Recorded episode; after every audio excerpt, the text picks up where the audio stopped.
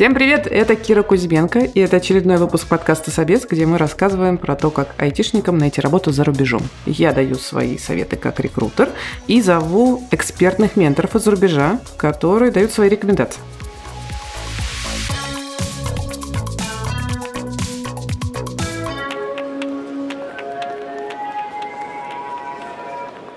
Сегодня у нас будет история про рекрутера. И мне кажется, что сегодня будет интересный эпизод, потому что мы будем разговаривать про профессию, которой не так легко найти работу за рубежом. Потому что ну, ты не математик, ты не инженер, не разработчик, не дата-сайентист. Тебе нужно классно узнать язык, понимать в коммуникацию в интернациональных командах, знать всякие нюансы на глобальном рынке рекрутинга. И это все не так просто, как программист. Про это, про все сегодня поговорим. И это подкаст студии «Либо-либо», который мы делаем вместе с сервисом онлайн-образования Яндекс Практикум. И в середине эпизода вы услышите нашу партнерскую рубрику. И если вам нравится то, что мы делаем, то, пожалуйста, поставьте нам лайки, сердечки, звездочки, в зависимости от того, где вы нас слушаете. И пошерьте наши эпизоды и подкаст своим друзьям. Меня зовут Денис, и я уже ну, больше 13 лет, кажется, работаю HR. В основном моя экспертиза в рекрутинге. Я занимаюсь тем, что самостоятельно нанимаю персонал и в том числе организую процесс найма. И параллельно три года последних я еще занимаюсь карьерным консультированием. Ого, сколько всего. Класс. Вообще, я, конечно, очень хотела именно, чтобы на наш подкаст «Собес» попал именно рекрутер, именно вот из HR-темы, потому что среди нашей аудитории очень много ко мне приходят тоже. И знакомых, и незнакомых говорят, Кира, а вот, а что сейчас, а будет, не будет. А расскажи, пожалуйста, а как ты вообще начал работу э, искать за рубежом? Вообще, я начал делать это давно, еще с начала пандемии, на самом деле. 20 год. Да, постепенно это начал делать. У меня было собеседование в ТикТок. О, я помню, тогда ТикТок активно харил, да-да-да, в России, я помню. Да-да-да. И оно провалилось с треском. В принципе, я ничего не ожидал, потому что я не очень хотел работать в такой вот структуре ТикТока. Я прекрасно понимал, что это все-таки китайская компания, и мне это не очень близко. Но я пошел, потому что меня позвали, я думаю, нифига себе круто. Я там пошутил на английском про то, сколько раз мне нужно переодеться. Ну, там тренд был про то, что когда люди меняют э, одежду каждую секунду под музыку. Меня не понял рекрутер, он был из Нью-Йорка. Он такой, типа... Он не смотрит ТикТок. Ну да. Он был вообще на серьезке, на самом деле. Я не понял, как может в такой веселой компании человек быть на таких серьезных щах. И в итоге, ну, собеседование длилось минут 20. Мы поняли, что мы вообще друг другу не подходим, потому что им нужен такой прям... Корпоративный. Организационный HR-бизнес-партнер, да. А я вообще не про это. Ну, и английский еще на тот момент у меня был не такого прям крутого уровня. Я на очень простых э, терминах объяснял, что я там делал. Угу, понятно. И активно я начал искать уже вот э, после того, как э, случилось потому что у меня случилось сокращение, и, в общем-то, я искал международный рынок во многом, потому что я не хотел возвращаться в Россию. Не мог бы рассказать про сокращение? Что за сокращение? Я работал в компании, которая, ну, это продукт, который работал на американский рынок. Ну, в общем-то, там несколько э, людей из маркетинга, из а, отдела редактуры и вот HR сократили одномоментно. Я как раз в тот момент уже был в Грузии. Я остался, получается, без работы, без какой-то финансовой подушки. Ну, почему сократили-то вообще? В смысле, что это? Они как бы бизнес уводили из страны или что такое? У меня нету точных данных. Причины у всех очень-очень разные были озвучены. Мы потом это между собой как-то обсуждали, с кем мы могли там контакт поддерживать из-за рубежа. Я думаю, что это связано в том числе с поиском инвестиций. То есть они, возможно, не могли получить э, инвестиции от э, западных рынков, потому что у них там вся команда русскоязычная. Да, это часто сейчас история, это правда. Но да, некоторые компании выбирали, ну, опять же, по моему опыту и общению с совершенно разными фаундерами, некоторые некоторые компании выбирали не сокращение, а как раз перевоз. Ну, в этой компании все работали уже удаленно, и практически мало кто жили в России. Вопрос был не в том, в какой локации человек находится, скорее всего, а в его непосредственном гражданстве. Понятно. Не самая приятная история. Окей. Спасибо, что рассказал. Скажи, пожалуйста, ты сейчас в Грузии, я правильно понимаю? Да. Ты упоминал уже немножко про это. Ага. Расскажи тогда, что вообще ты сейчас для себя ищешь? Там, какая роль, какая компания? Да, я ищу, соответственно, роль э, рекрутера, либо сорсера. Э, это то, что я умею. В общем-то, это те навыки, которые я могу продавать сейчас э, вне зависимости от локации. Соответственно, это либо какие-то небольшие, либо средние компании. Я понимаю, что и, ну, как бы опыт у меня меня не то чтобы в огромных компаниях есть, да и мне самому не очень интересно и комфортно будет работать в крупной организации, хотя там достаточно много вакансий, но я откликался на них в том числе, э, чтобы посмотреть. Мне не пришли ответы. А, даже не ответили? Не пришли, либо отказы, да. Ну, вот формальные, стандартные отказы. Я думаю, что где-то я, может, по ключевикам не прошелся, потому что я не особо там заморачивался с редактурой резюме для них, и меня просто там АТС, например, порезала э, на старте. Либо, не знаю, может быть, я недостаточно хороший сопроводитель написал, я над ним вот как раз тоже не заморачивался для этих компаний. Ну, то есть, знаешь, это был такой отклик, типа, выгорит или не выгорит, вот так. Не выгорело, ну... То есть ты вообще особо не хотел, вот, и типа, ну, а вдруг... Ну, типа того. Понятно. А куда ты хотел, расскажи, вот что ты хочешь? все таки вот идеальная твоя история. Собственно, что я смотрю? Это какие-то средние небольшие компании, в идеале это какой-нибудь вообще стартап, наверное, потому что я понимаю, что это хороший вход вот именно в иностранную компанию через стартап, где, может быть, нужен э, один рекрутер, где или небольшая команда. В идеале, если они прям что-то с нуля строят, потому что я понимаю, что мне в этом прям комфортно, когда много хаоса и нужно много, а, помимо там работы основной, еще упорядочивать, какие-то новые практики внедрять и а, новые тренды. Ну, еще, наверное, больше сейчас целюсь в компании такие типа с русскими корнями. Просто, опять же, для более комфортного входа для меня. Очень поддерживаю эту историю. Расскажи, что уже случилось, что уже сделал, были ли собеседования, как далеко проходил, на чем резался? Вот у меня была одна компания, которая меня приняла. То есть у меня была такая история. Значит, Денис устроился на работу в аутсорс-компанию. Аутсорс-компания – это компания, которая нанимает к себе сотрудников, например, айтишников, и сдает их как бы в аренду другим компаниям. Хорошая история была в том, что Денис попал в компанию, где есть российские корни, с одной стороны. С другой стороны, язык, на котором они говорили внутри, это был английский. И у Дениса была отличная возможность потренировать свои hard skills, по сути, заняться наймом на глобальном рынке. Мне удалось попрактиковаться там с кандидатами из Польши, Великобритании, даже пообщаться с индусами. Отдельная история, немножко отступлю. Когда я искал кандидатов в Великобритании, я находил профиль или в LinkedIn а, типа обычный какой-нибудь Джон Питерсон, у которого написано, что он в Великобритании, живет в Лондоне, работал в какой-то английской компании. Я с ним назначаю, переписываюсь, назначаю с ним интервью, созваниваюсь, э, говорю hello, а там на другой линии вообще никакой не Джон Питерсон, там индус, а, индус, индус а, которого зовут э, какой-нибудь, как-нибудь Махмуд, например, и он говорит со мной вот с типичным акцентом там индусским, он такой, я в Индии, я говорю, так у вас написано, это я еще, ну, я сначала первый раз, я такой думаю, это я что-то попутал, я не тот Ошибся, профиль. конечно, да, думаешь про прикрепил. Себя. Да, я, конечно, сразу думаю, что это я что-то где-то накосячил. Он такой, не-не-не, это мой профиль, да, ну просто, типа, я имя поменял, потому что на классическое имя локацию никто не хочет откликаться, вот, а так откликаются, и вообще я, типа, хоть завтра готов приехать в Великобританию, у меня вообще все документы есть, пожалуйста, я готов. А там Заказчик такой был, он принципиально не хотел работать с индусами. Ну, есть предвзятость, к сожалению, у разных заказчиков по разным там вещам. Они хотели работать именно с тем, кто, ну, с локальным рынком своим, людьми, кто живет вот в Великобритании. И, ну, как бы, о чем мне с ним разговаривать? Ну, я ему так сказал, типа, чувак, ну, сорян, ну, ты-то, возможно, так работать не найдешь. Это читерство, так нельзя делать. А потом оказалось, что все так делают, да? А потом у меня было еще три таких интервью в этот же день, и я просто офигел, да.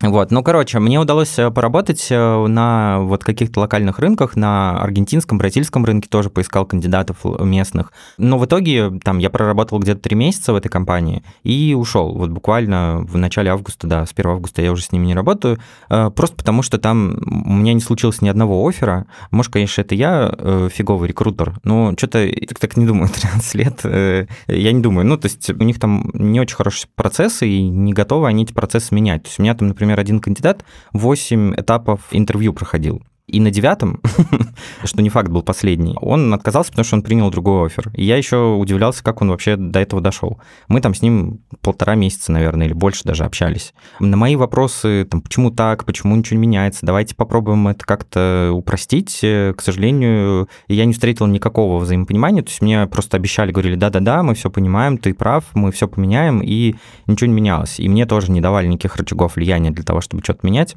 а мне просто постоянно каждую неделю меняли приоритеты по вакансиям, а, меняли локации по вакансиям. Ну, за неделю невозможно вот так быстро переключаться, это практически нереально. Вот. И я понял, что там за... Посмотрел аналитику по другим рекрутерам, понял, что там условно два рекрутера есть, которые нанимают людей раз в два, в три месяца. Все остальные фигачат пустую. Кошмар. Получают какой-то очень небольшой оклад, да, и KPI не выполняют. То есть вообще задача найма, видимо, перед компанией не стоит. Надо просто собеседовать людей, и все. Как будто бы да. Хотя это основная как бы история, на которой они зарабатывают деньги вообще-то. Ну, то есть они как бы получают деньги за голову. Слушай, ну вот интересно, кстати, тогда задайте такой вопрос. Вот у тебя наработанная база русскоязычных кандидатов, да? А вот в эти три месяца, получается, у тебя был как раз такой разрыв твоего бэкграунда с задачей бизнеса. То есть тебе приходилось совершенно на новых рынках выстраивать э, контакт, искать кандидатов, то есть в холодную заходить совсем. Расскажи про этот опыт. В чем здесь разница? Вот эта вот история про индусов, э, которые, значит, прикидываются англичанами, прекрасная. Прекрасно характеризует вот те самые нюансы, про которые ты пока не столкнешься, не узнаешь. Было ли что-то еще такое для тебя удивительное, интересное э, или странное? Слушай, ну расскажу тебе позорную историю. Да, о, отлично, люблю позорную историю. Это была ужасная позорная история. Шеймите меня, пожалуйста, наверное, все. Разрешаю. Я... Мне надо было найти разработчиков э, в Турцию. И я фиганул рассылку на кандидатов из Армении.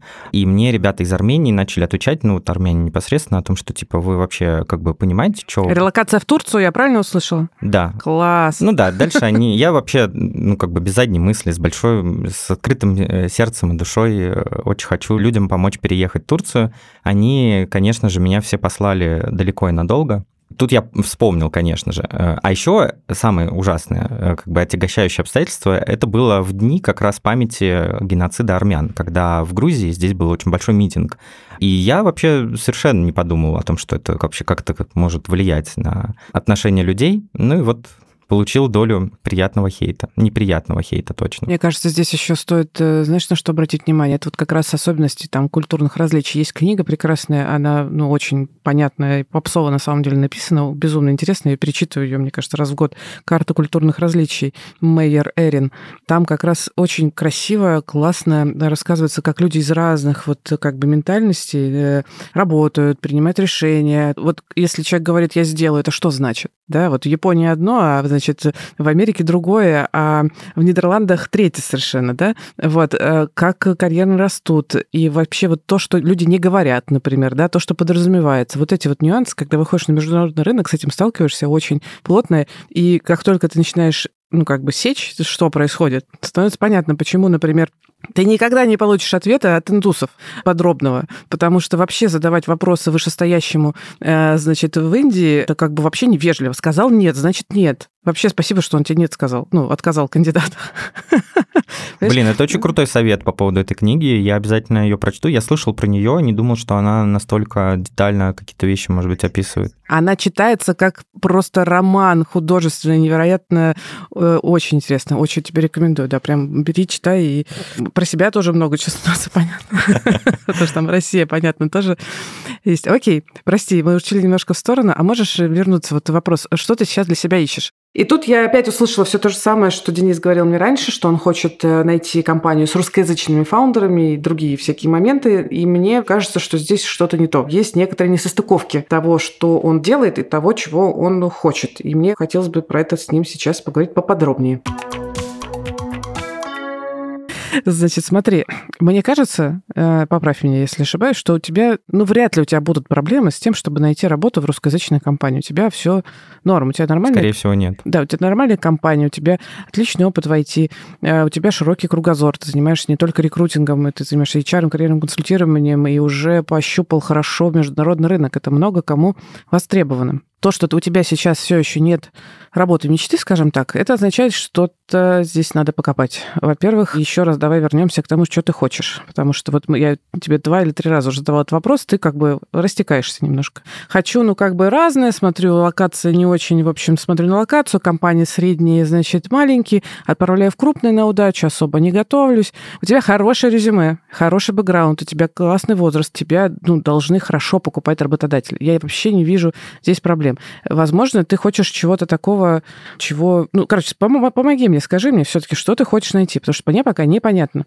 На самом деле, ты знаешь, здесь, э, ну, все очень сильно еще перекликается, мне кажется, с моим э, каким-то внутренним личным состоянием и еще определением себя э, как специалиста. Это правда, такое часто бывает. Вроде бы у меня есть понимание, что я хочу, в то же время оно как будто бы не очень мэчится там с тем, что в реальности я имею. Ну, ну давай прям вот сформулируем. Идеальная картина была бы, да, какая? Идеальная картина для меня сейчас это какая-то действительно небольшая компания, наверное, там до 100 человек. В идеале, чтобы это была небольшая команда рекрутинга, а лучше вообще, чтобы я был один, потому что я прям все больше понимаю, что я не очень командный игрок. Соответственно, это рекрутинг и, может быть, еще какие-то процессы типа, например, там автоматизации, какой-то оптимизации. Все еще повторяешь примерно то же самое, что мы говорили. Если что-то еще? Да, ну вот нет, давай прям по, по критериям, по пунктам. Это маленькая или там прям средняя компания до 100 человек. Это работа самостоятельно, полностью самостоятельно отвечать за процесс рекрутинга. Я остановлю тебя, Денис, да. прости. Значит, все, что ты говоришь, это примерно завтра ты найдешь такую работу. Но ты до сих пор ее не нашел. Подожди, давай так. Э, вот, я про что хотел сказать. О том, что э, при этом, когда я прихожу с таким запросом в компанию, например, российскую, что я получаю? Вы overqualified для нас? Вам будет скучно эти задачи делать? Давай расскажем нашим слушателям, что такое overqualified, когда тебе говорят, вы знаете, вы слишком overqualified для нашей работы. Что это означает на языке рекрутеров? Очень часто. Не всегда, но часто. Слушай, ну, э, очень часто это просто вы нам не подходите по каким-то, не знаю, по какому-то фиту. И это называется послать человека вежливо. Ну, типа того. И не рассказать на самом деле причин. Окей, пока сейчас припаркуем эту историю. Давай, что еще? Да. И э, второе, мне предлагают роль э, выше, ну, типа там, например, head of рекрутмента. И ты почему-то отказываешься? А я почему-то отказываюсь. Ну, не, не знаю. Ну, не готов я к ней, не хочу. Э, окей. Было такое, что тебе отказала компания, где ты прям хотел работать? Две компании были таких да. Что ты сделал после того, как тебе сказали, вы overqualified или там, э, давай, head of recruiting, ты говоришь, нет. Вот, э, типа, ты сказал, ну ладно, и пошел, или что ты попробовал сделать? Э, вот я пришел к этому состоянию, к сегодняшнему дню, к нашему записи подкаста.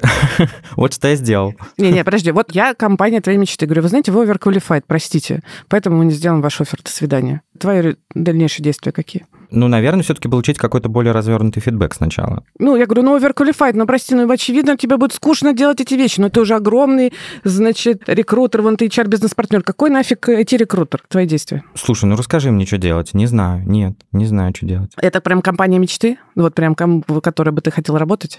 Отказывать? Да не, ну ладно, давай за полгода последних прям компании мечты не было. Так, супер, отлично. компании мечты не было. Теперь возник шаг назад.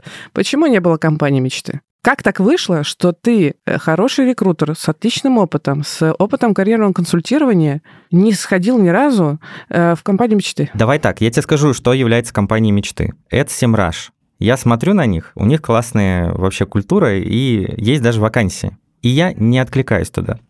Класс, так. Расскажи для наших слушателей пару слов про что такое Семраж, э, что за компания, пару слов прям. Они предоставляют какие-то инструменты для маркетинга. Автоматизация маркетингового Автоматизация, процесса. Да. да. Угу. Они международные, э, известные. Они международные, они уехали из России, перевезли всех своих ребят в Европу, у них классная культура, там работает дофига, на самом деле, кстати, еще и знакомых моих.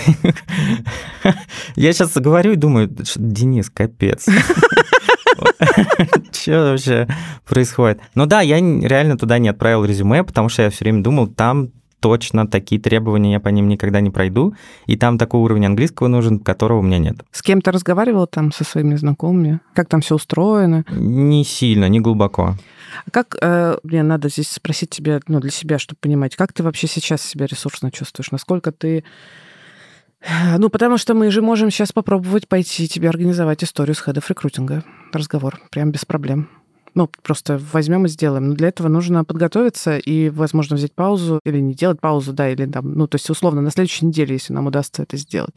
Э, насколько Ладно, ты... да, давай это точно не в эфир, потому что, честно говоря, ты когда задала этот вопрос, Э, я понял, что ситуация непростая. Во время разговора с Денисом мы много говорили про разные личные моменты для него, которые, конечно же, не вошли в наш подкаст, но стало понятно, что наш разговор, он не только про стратегию поиска работы, а вообще, кстати, в том числе про готовность сейчас рвать жилы и любым способом попадать, э, искать то, что вот прям супер нужно и так далее. Мы поняли, что Денис понял в том числе, что, кажется, сейчас у него недостаточно ресурса, чтобы выступать наилучшим образом для своей компании мечты, про которую который вот он только что говорил. И это хороший ответ. Не всегда нужно бросаться на амбразуру и стараться любым способом это сделать. Возможно, нужно сейчас остановиться, накопить ресурс, чтобы выступить уже на другом уровне, когда будут силы. Точно не пропустить шанс трудоустроиться в компанию мечты. Денис, скажи мне, пожалуйста, что взял из нашего с тобой разговора?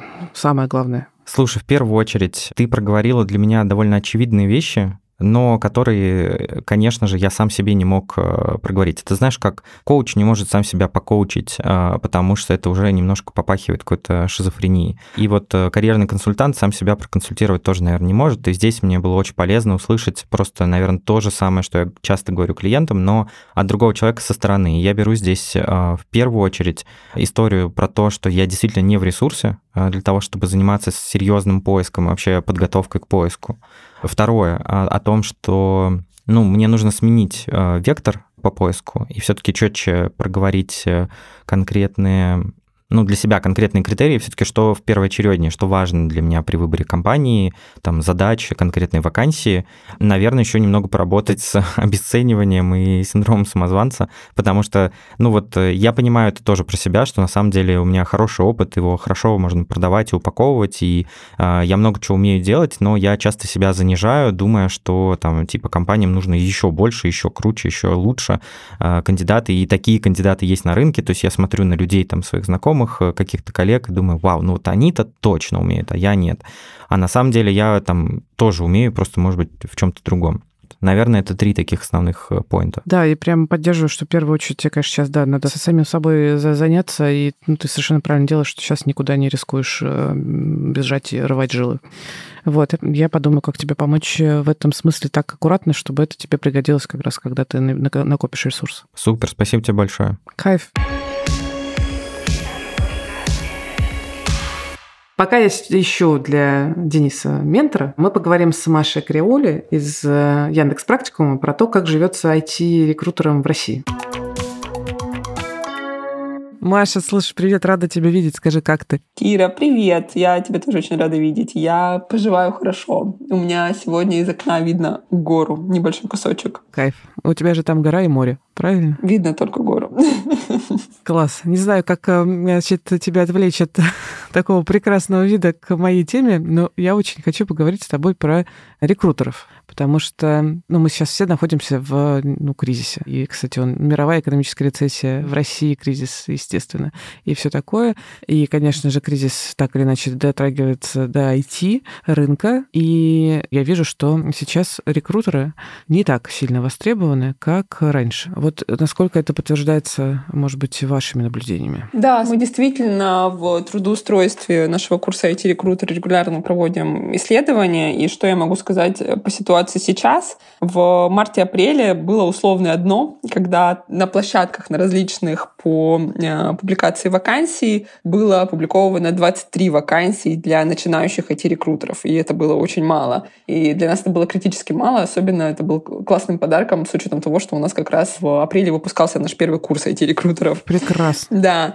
Сейчас что мы видим? Ситуация стабильная, немного выше этого дна, и немного потихонечку она отрастает. То есть мы э, от этого дна оттолкнулись и потихонечку поплыли наверх. Но если посмотреть на динамику вакансий именно для IT-рекрутеров в том формате, в котором мы их выпускаем, джунов, то чистые IT-рекрутеры, они растут неделя к неделе примерно на 1%, ну, чуть меньше, чем на 1%. Вообще есть такая тенденция, куда идут рекрутеры, когда они совсем-совсем джуны. Ну, понятно, что рекрутеру, когда он отучился, если на рынке, очевидно, мало позиций именно для IT-рекрутеров, они могут идти на позиции ресерчера и сорсера. Вот это такие позиции, которые, по сути, работа составляет 30% от основной работы рекрутеров. То есть нужно найти кандидатов, нужно там их насорсить, и они используют в этом такие инструменты, как X-Ray, Boolean Search и другие. Вот. И этим инструментам можно достаточно быстро обучиться. У нас в практикуме есть короткие курсы, которые учат именно этим инструментам за 10 дней, и можно пробовать уже начинать практиковаться, и если интересно, то искать работу в этой сфере. А сорсинг, по сути, это 30% от всех всей работы рекрутеров. Дальше уже подключается коммуникация с кандидатами, психология, умение продавать вакансию, если ты работаешь на компанию или если ты работаешь на агентство. Ну, то есть это такая более глубокая работа и более объемная, когда нужно нужного кандидата не только найти, но еще и уговорить э, работать у тебя. Вот, еще и проверить. Вот. И, конечно, это ну, такой важный навык, который нужно иметь в виду. А вообще, Возвращаясь к теме одного из наших предыдущих разговоров э, про английский язык, э, рекрутеру, именно IT-рекрутеру, английский язык иметь это категорически необходимо, даже с учетом того, что там, он будет сорсить кандидатов, находясь в России. В большинстве вакансий IT-рекрутеров, которые мы сейчас видим, нужен английский язык. Даже на уровне там, B2. То есть это вот такое необходимое качество для... Ну, даже не, не качество, необходимый навык для кандидата. Вот, Кира, ты тоже можешь прокомментировать, э, требуешь ли ты от своих джунов английский язык? Ну, я думаю, что скорее требуешь. По секрету скажу, что у меня вся команда знает английский лучше, чем я. Даже Джуны потому что это действительно просто must-have, и без этого ты не можешь развиваться в профессии. Это прям всерьез не можешь развиваться в профессии. Ты не можешь работать с вакансиями, где есть многоязычная команда, ты не можешь учиться, потому что очень много контента э, классного, но он на английском. Ты, ну, если ты не можешь прочитать э, сложное резюме там какого-нибудь дата-сайентиста и не понять, что там происходит, то ты как бы все, ты уже э, на шаг ниже в профессии. Да. Спасибо тебе большое. Мне кажется, классно проговорили. Кира, спасибо и до встречи. До встречи. Пока. И это была Маша Каряуля из карьерного центра сервиса онлайн-образования Яндекс Практикум. Карьерный центр помогает выпускникам выпускникам практикума найти свою первую работу в IT. Поэтому, если вы хотите не только освоить новую цифровую профессию, но и начать работать по новой специальности, идите в практику, мы учитесь. А мы возвращаемся к истории Дениса и его менторов. У нас необычный ментор для нашего подкаста. Впервые у нас человек, который таки нашел работу за последние полгода. Это Оля, Talent Acquisition Manager. Это, по сути, то же самое, что и рекрутер. Просто за рубежом принято называть именно так. Вот она нашла работу в Германии, и мы сейчас с ней про это поговорим.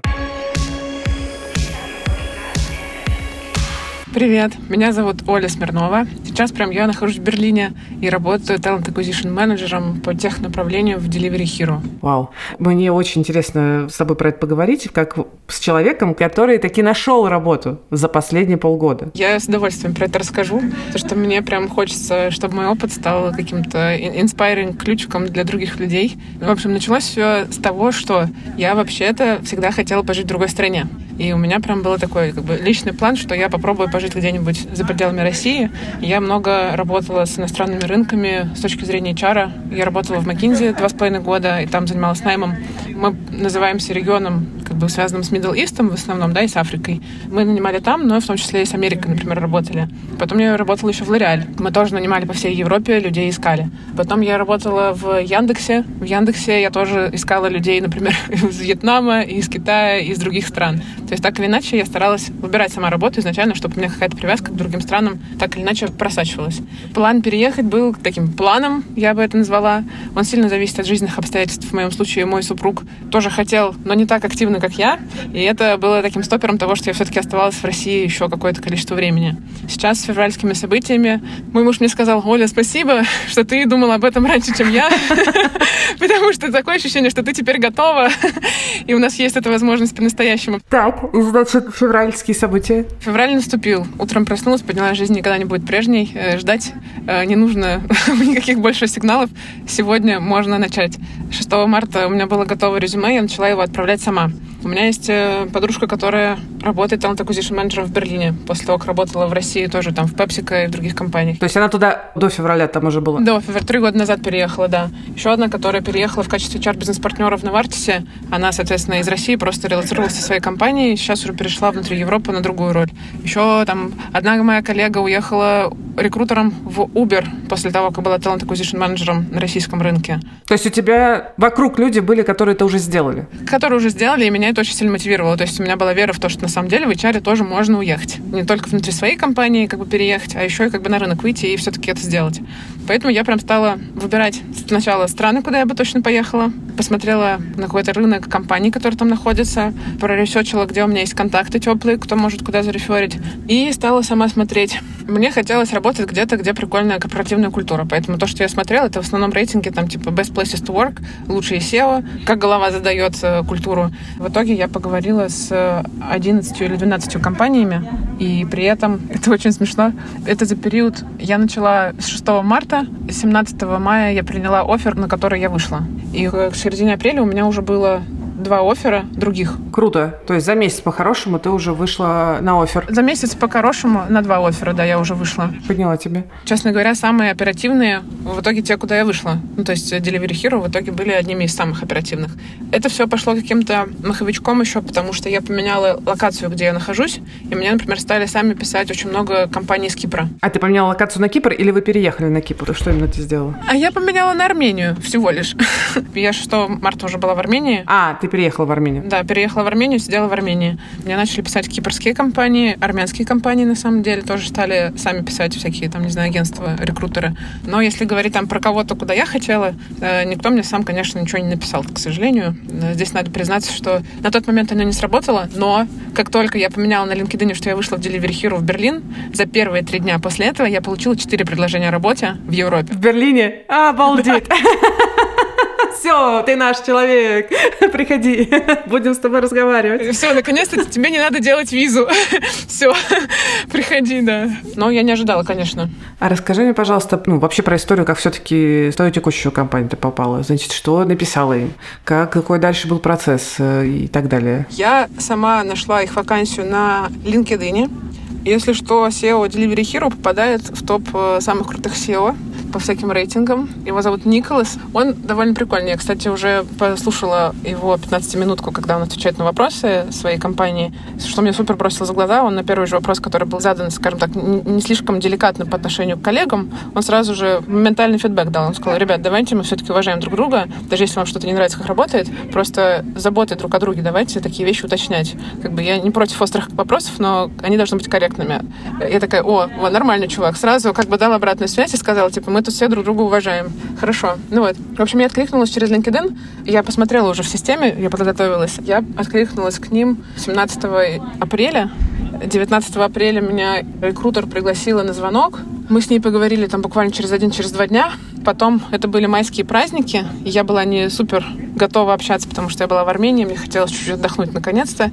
И со мной сделали еще два интервью. Мой руководитель и руководитель моего руководителя с разницей типа один в пятницу, другой в понедельник. Ну, то есть это как, почти как бэч. То есть они не то чтобы прям сильно обсуждали, они такие, давай прогоним, потом будем решать. И вот они в понедельник сделали со мной интервью, получается, с руководителем руководителя. И в четверг вернулись ко мне и сказали, Оль, мы будем делать тебе офер. Обалдеть, как быстро. Слушай, а что ты чувствовала, когда поняла, что тебе таки сделали этот офер? Кира, представь себе, э, ты вот в Армении, я помню, была на дворе 17 мая. В Армении все еще не супер жара, прекрасная атмосфера. 11 часов утра я созваниваюсь с рекрутером, она мне говорит, Ольга, мы делаем тебе офер, смотри, у тебя на почте цифры. Я просто стою в комнате, у меня в соседней комнате коворкинг из друзей, там типа муж и пара. И она мне это говорит, я просто я начала прыгать. Я такая, да! У меня была настоящая искренняя радость, которую я наконец-то испытала спустя долгий период времени, потому что к тому моменту у меня уже был офер, который мне сделали, который я приняла, но у меня его отозвали, потому что стартап разрушился. То есть я уже почти решила, что я еду в Португалию, уже начала паковать вещи, а они такие, сорян. Я такая, окей, делаем еще раз. Вот, поэтому, когда мне сказали, что офер все, и там деньги нормальные, я такая просто, все, теперь точно все получится. Знаешь, как бы у меня уже никаких сомнений, я точно туда уеду. Поэтому я, честно говоря, в тот день сразу же после этого начала пить шампанское. И перестала откликаться на вакансии и так далее, да? Да, да, да, да, да. Отменила все предстоящие. Закрыла резюме. Да, и типа все предстоящие встречи я просто стала отменять, потому что как-то я, короче, решила, что все. Вот сюда я точно хочу, это Берлин, и Берлин был тем, куда я хотела изначально ехать, поэтому все сошлось. Как тебе впечатление от работы в новой стране? Было ли что-то неожиданное, непривычное? Я была в Германии, э, была в Мюнхене, была в Берлине как турист. Мой муж учился в Берлине и жил больше, чем месяц, и он говорит по-немецки. Я учила немецкий в школе типа пару лет просто по кайфу, поэтому у меня даже чуть-чуть я понимаю язык. Мы приехали, получается, у нас было две с половиной недели до выхода на работу, мы просто как туристы тоже пожили. Я начала работу. Во-первых, сказать, что я работаю в немецкой компании несправедливо. В день со мной вышло 80 новичков. Из этих людей из Германии именно немцев было типа два человека. Было еще, не знаю, человек, наверное, процентов 15 тех, кто просто живет в Германии, но это были азербайджанцы, индусы, египтяне, испанцы, американцы, кто угодно, но они уже типа давно живут в Германии, но они не немцы. А вот немцы было всего два. Поэтому с точки зрения культуры здесь такой прям микс. Я была очень рада в этом плане. Обалдеть! Вообще, э, это было тоже для меня плюсом, потому что я понимала, что я не буду, типа, серой вороной со своим, типа, непонятным культурным фитом в немецкую тусовку вливаться. Я знаю, что немцы, типа, работают с 9 до 6, смотрят в компьютер, и ты на работе коллега, а не друг. Вот. А здесь наоборот, потому что мы все, как бы, немножко разные, и тут есть вот этот микс и американцев, и турков. В нашей команде еще много латиноамериканцев, других европейцев. Мы все супер разные, и многие из нас достаточно жизнерадостные, активные ребята. Work and life balance вообще-то все-таки все еще очень хороший. Из того, что я слышу вот по ребятам, которые подольше работают, реально в 6-7 мы заканчиваем. Ставить встречи раньше 9 утра нельзя совсем, в 9.30 лучше извиниться.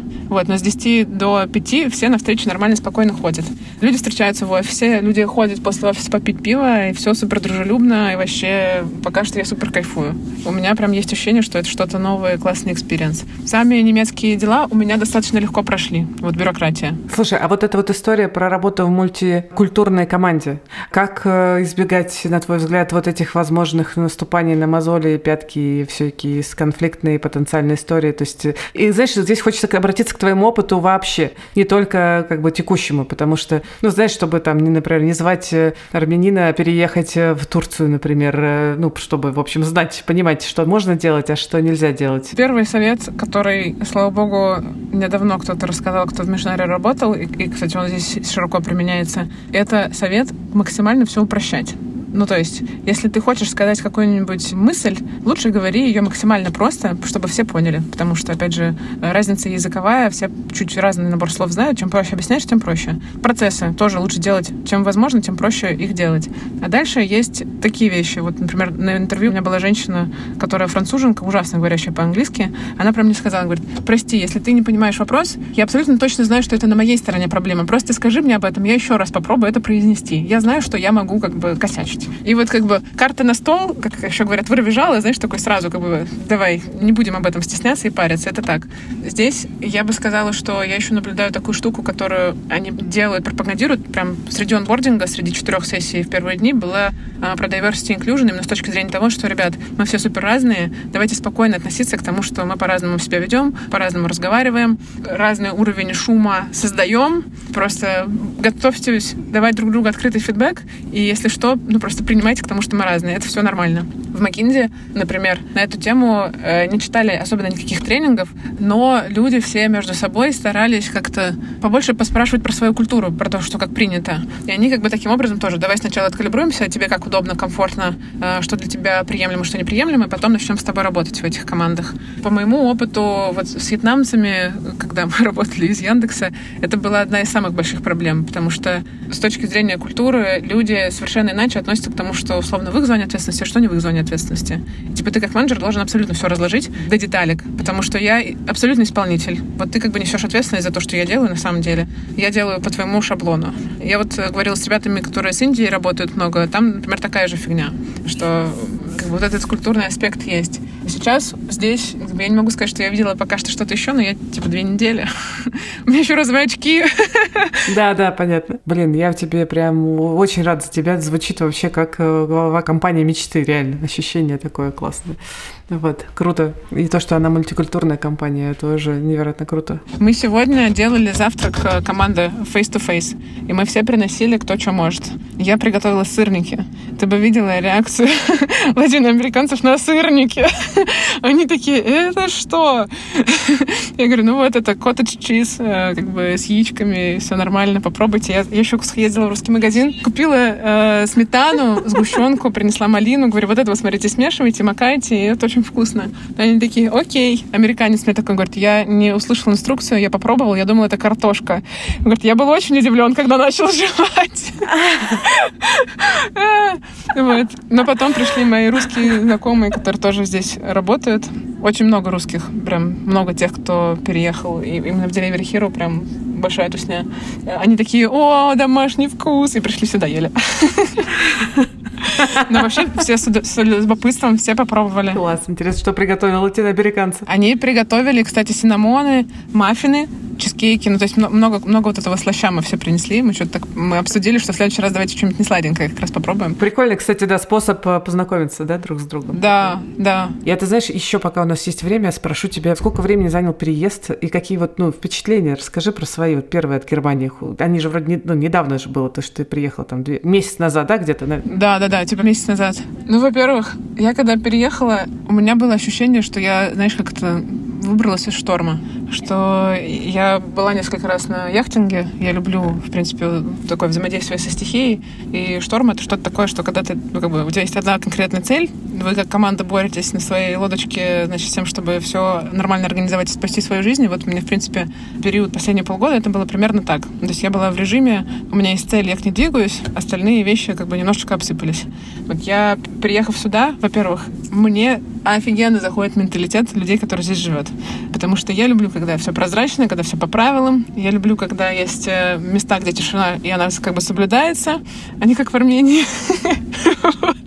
Я очень-очень люблю Армению, на самом деле. Вообще считаю, что это как в гости к бабушке съездила. Она меня там как бы откачивала, реально любовью окружала, откармливала супер вкусным всем на свете. А сейчас как бы я просто приехала туда, где мне комфортно. Ну, то есть это место, куда я подхожу на самом деле больше. Мне супер нравится. Во-первых, тут куча зелени. Мне как человеку выросшему на дачу практически с собакой, с крупной, обилие парков и так далее, я просто, знаешь, я не могла нагуляться. Я гуляла просто, не знаю, у меня 27 тысяч шагов в день, как бы это было нормально. У меня 21 тысяча average держался, вот пока я на работу не, выдерж... не вышла. То есть реально я до хрена просто ходила пешком, смотрела на этих зайцев и лис, которые бегают по улицам, офигевала от того, что это может быть в мегаполисе, очень сильно кайфовала. Во-вторых, я, честно говоря, еще как голодный ребенок не могла наесться, потому что меня, конечно, свет санкционка офигенно вкусная, и я такая... Вот, и сейчас я все еще кайфую. Во-первых, тут супер классная транспортная доступная система, вообще все супер классно. У меня уже есть велик, я уже практически берлинер, у меня есть велик и собака. Уже своя. Да, да, да. Ну вот, так что я вообще очень рекомендую. Оль, вот смотри, на самом деле бытует мнение на рынке, что рекрутеру будет сложно очень сильно как бы найти работу. Твой кейс, он крутой. Ты, в общем, сразу рассказываешь, как ты изначально намеревалась так или иначе уехать. Все-таки рано или поздно. И у тебя уже был хороший там выбор, э, подборка, точнее, опыта, ну, которая вела тебя к этому ко всему. Кайф. Но не у всех такое есть, понятное дело, но многие тоже интересуются, как же можно сделать э, хороший выбор, э, выбрать, найти хорошую компанию. И опять же, не у всех получается, и мне здесь хочется, чтобы, ну, во-первых, рассказать про твой опыт, как действительно best practice, вдохновение, на что можно ориентироваться, но вот если структурировать, как-то обобщать, какие главные советы ты бы дала человеку, который хочет найти работу за рубежом? Главный совет — вообще понять, чего ты хочешь. Любому человеку, который хочет найти работу, надо начать с того, чтобы понять, чего я хочу решить в своей жизни с тем, что я меняю работу, где бы она ни была. Это может быть решение переезда, но это может быть на самом деле и должно быть, на мой взгляд, что-то более, ну, как бы высокосмысловое, наверное, что должно измениться. Это про какое-то счастье. Второй момент.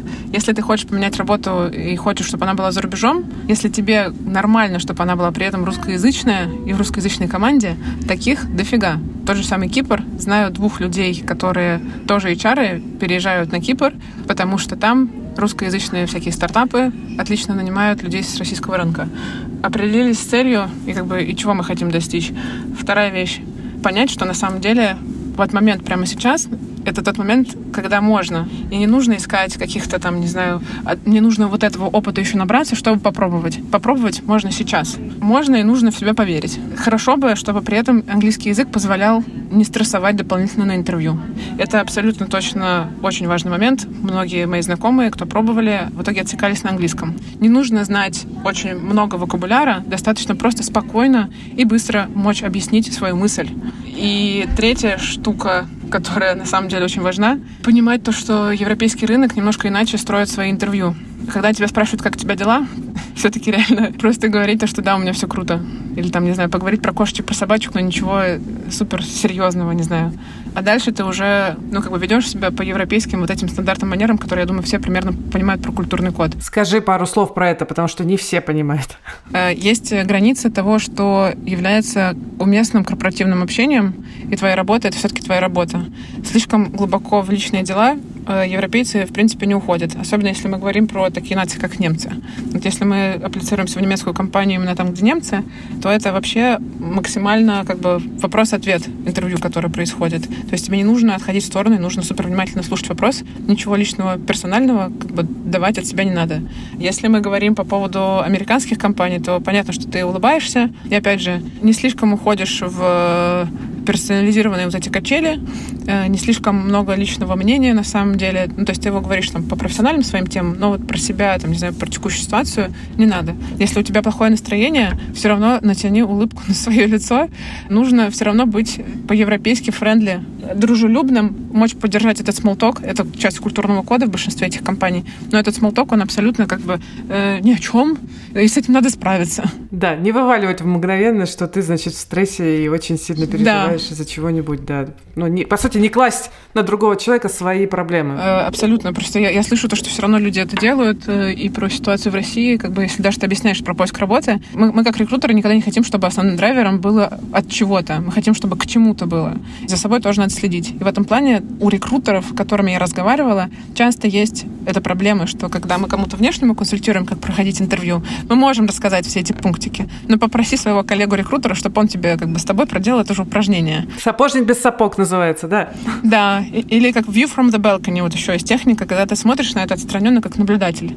Просто что ты бы, как бы ты отвечал на идеальные эти вопросы. И правда, просто верь в то, что ты вообще-то можешь этого добиться. То, что ты правда можешь.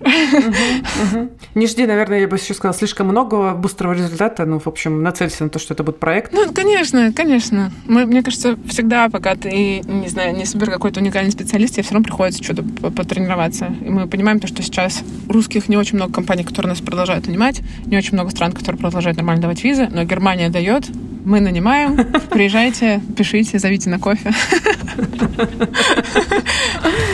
Класс. Я точно приеду в Германию, надеюсь, в следующем году и увидимся. Ой, Кайф. Спасибо тебе большое. А, Оль, что пришла и рассказала про всю свою историю. Ой, я очень рада. Дениса, к сожалению, не было на нашем разговоре с Олей, но он все послушал. И я сейчас обсужу с ним его впечатления и мысли. И вот надо сказать, что с нашего последнего разговора с Денисом прошло довольно много времени уже. Я знаю, что он уже уехал из Грузии в другую страну. И я знаю, что у него, кажется, не было все-таки достаточно ресурсов в это время, чтобы активно искать работу. Но я хочу узнать, что сейчас у него происходит. Денис, привет. Привет. Как твои дела? Расскажи. Были хорошо до вчерашнего дня. Прям Это правда. Более-менее. Это правда. Ну, расскажи коротко хотя бы, где ты сейчас. Я слышал, ты все-таки вышел на работу. Я сейчас в Литве, в Вильнюсе. Я сюда переехал благодаря организации, в которой я работаю. Это некоммерческая организация. Я работал там на парт-тайме совсем немного. И так вышло, что мне как раз буквально в момент моего переезда, когда у меня был отпуск, мне предложили перейти на full тайм И я согласился. Ты знаешь, наша встреча была такая немножко терапевтическая, особенно последние минуты, и мы много говорили, наверное, про вот э, смыслы и про ценности, и это заставило меня прям сильно задуматься про то, что я на самом-то деле хочу, и я понял, что вот сейчас для меня там самая главная история — это про помощь, про а, возможность оказывать какие-то важные, нужные услуги для сообщества, для общества, для каких-то людей рядом, и все-таки я выбрал историю вот с продолжением работы в некоммерческой организации. Я подумал, что сейчас это важнее, хотя это там точно, наверное, не соответствует в первую очередь там, моим ожиданиям по деньгам полностью, но это закрывает большинство там моих гигиенических потребностей, и в целом я могу себя чувствовать достаточно комфортно, даже находясь вот в Европе. Слушай, звучит хорошо, я бы так сказал. Скажи, ты успел послушать э, наш разговор с Олей? Да. Что думаешь, отзовись как-нибудь? Потому что, конечно, он не совсем про то, что у тебя сейчас есть, но он как mm-hmm. раз про такой изначальный там посыл, с которым мы с тобой только начинали, про работу международной компании. Вот как ты сейчас, вот когда послушал там ее историю, ее рекомендации, что думаешь вообще? Понятно, что, может быть, не про текущий момент, потому что сейчас вообще очень сложно что-то думать. Mm-hmm. Mm-hmm. Но вот, допустим, мы абстрагируемся от текущей ситуации, которая происходит, и вот поговорим про тебя с точки зрения долгосрочной перспективы. Слушай, она точно говорит очень хорошие конкретные советы по поводу того, как вести себя на интервью, и про small talk, про то, что не нужно уходить в личное и соблюдать вот эту вот субординацию. Это я точно забираю, и, наверное, я это тоже как бы знал, но было приятно это еще раз подтвердить, наверное, да, со стороны человека, который прошел этот путь. Какой-то вот такой ее очень а, системный подход к поиску работы, я это тоже как бы понимал и знал, но вот опять же увидел подтверждение этим словам. То есть я как карьерный консультант, конечно, тоже всем говорю, ребята, системный работ, давайте каждый день по два часа заходим, добавляем контакты в LinkedIn, а сам такой сажу, думаю, ну его нафиг. Отправлю всем подряд. Это правда, слушай, реально, да. Да, и, э, но при этом я хочу сказать, что у нее все-таки, наверное, было очень много преимуществ с точки зрения того, что у нее, а, во-первых, уже был опыт международного найма, она много именно к этой цели долго шла, плюс она была прям подготовлена, вот реально подготовлена, как и она там говорила про ее мужа, действительно, у нее была, были все уже карты на руках. Ты знаешь, мне ее вот эта история как раз с тем, что она прям шла к этой цели на самом деле давно, она очень, знаешь, хорошо показывает, что быстро попасть в хорошее классное место невозможно. Uh-huh. Это, это прям, прям долгий путь. Как бы думать о том, что со мной что-то не так, и поэтому у меня ничего не получается, это как бы нет, все в порядке. Так и должно быть, иначе ну, не бывает хоп, uh-huh. монтаж, и ты такой языка не знал, опыта не имел, но тебя наняла там компания там тир-1 в Европе. Нет. Да, да. Не, ну такие случаи бывали. Я помню, когда я работал э, в Билайне 100-500 лет назад, у меня была коллега, которая получила офер в Starbucks в HR э, в Америку с релокейтом. При том, что все, что она хорошего имела из своих компетенций, это хорошее знание английского языка. Действительно, человек говорил там на классном уровне. А по факту на работе она ну, никакими выдающимися компетенциями не обладала. Ну, то есть прям по-честному. Хороший она... уровень языка, знаешь ли, это лет пять вложений. Согласен, согласен, но как бы там э, такая история случилась, что у них реально была квота на найм э, людей из других стран, и им mm. надо было это чем-то закрыть. Повезло. И вот попалась, да, вот эта девочка, это прям реально просто повезло, все сошлось, и ей там организовали и визу, и relocate, и всю ее семью перевезли вместе с кошками, то да, такие кейсы тоже есть. Я к таким историям отношусь так, что э, надеяться на удачу нельзя никогда, ты идешь планомерно работаешь, и в какой-то момент удачи тебе да, подвернется. Да. Ну, я слышал, знаешь, такие вещи про то, что, опять же, от всяких коучей, карьерных консультантов, о том, что на самом деле даже эта удача, это все равно результат неких действий. И тут я, наверное, поддержу еще вот этот вот ваш диалог. И, угу. Оля, очень важно действительно начать как бы вот этот путь в какой-то момент, в любой момент. Даже сейчас очень важно все равно идти к какой-то цели. Несмотря на то, что непонятно вообще будущее, непонятно, что будет, все равно продолжайте делать то, что вы делали, идите к своей цели, маленькими шагами добивайтесь и добирайте того опыта, которого не хватает. А в какой-то момент э, это будет казаться удачей, но на самом деле вы все равно в этот момент уже готовы просто к этому. То есть э, этого не произойдет просто так. Это значит, что вы уже готовы получить этот офер, готовы перейти в эту компанию, готовы делать те задачи, которые они вам предлагают. Все так, очень хорошо сейчас говоришь. Прям отлично. Это все общение с тобой, реально. Очень круто это слышать. Спасибо тебе большое. Да, спасибо тебе. Пока-пока. Мне кажется, что наш этот эпизод, он довольно показательный с той точки зрения, что если вы не в ресурсе, не стоит себя насиловать и заставлять делать то, на что у вас нет, ну, как бы ни сил, ни ресурсов, ни возможностей. Это может привести к тому, что вы выгорите или выгорите еще больше и потеряете вообще саму возможность э, работать, а не только там искать работу. Поэтому стоит хорошо взвешивать, на что вы готовы сейчас идти и заботиться о себе в первую очередь. Очень вам этого желаем. И это подкаст студии «Либо-либо». Мы его сделали вместе с сервисом онлайн-образования Яндекс Практикум. Меня зовут Кира Кузьменко. Над эпизодом работали редактор Юлия Яковлева, продюсер Павел Боровков, звукорежиссер Нина Мамотина. А за джингл спасибо Диме Медворну.